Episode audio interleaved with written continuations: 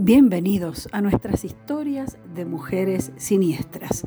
Hoy les relataremos la de Marianne Cotton, la virtuosa del arsénico sin compasión. Antes de que Jack el Destripador se convirtiera en un mito a causa de los múltiples asesinatos cometidos en el distrito londinense de Whitechapel, una enfermera ya había escrito una de las páginas más sangrientas de la crónica negra del crimen inglés. Su nombre, Mary Ann Cotton, la primera asesina en serie de Gran Bretaña.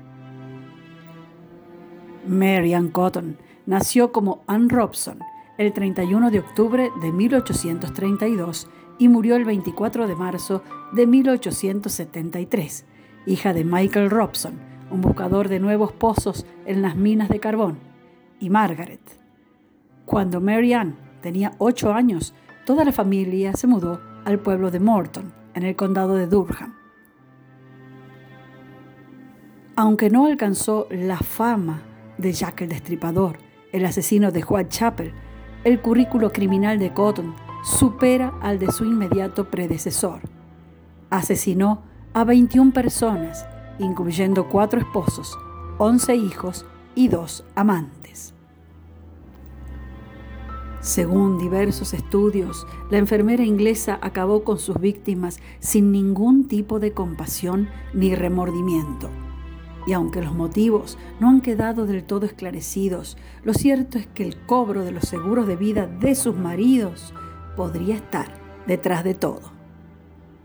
Su modus operandi era sencillo y lo puso en práctica durante casi dos décadas sin que nadie sospechara nada.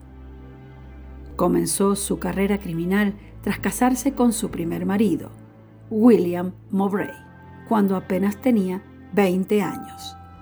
Con él tuvo cinco hijos, cuatro de los cuales murieron por la conocida fiebre intestinal en Plymouth. Hasta allí no había nada que sospechar. En la época victoriana, muchas personas morían antes de cumplir los 20 años y no eran pocos los niños que no superaban el primer año de vida a causa de la insalubridad y las enfermedades.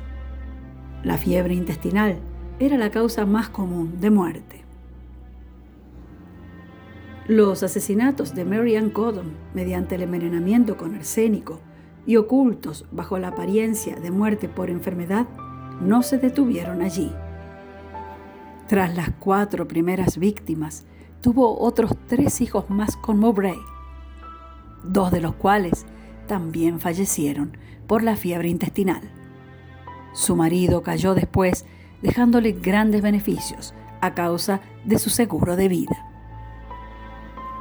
La viuda negra, como se la conocería con el tiempo, se cambió de ciudad con la hija que había sobrevivido y que, siguiendo la estela de sus hermanas, terminó también enfermando y falleciendo.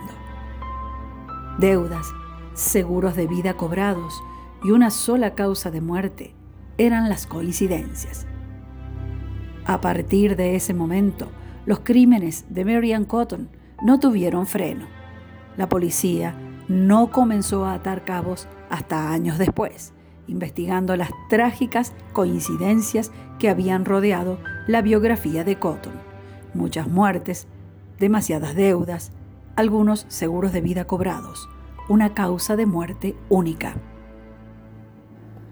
Hasta aquí llegamos con la primera parte de la historia de Mary Ann Cotton, la virtuosa del arsénico sin compasión.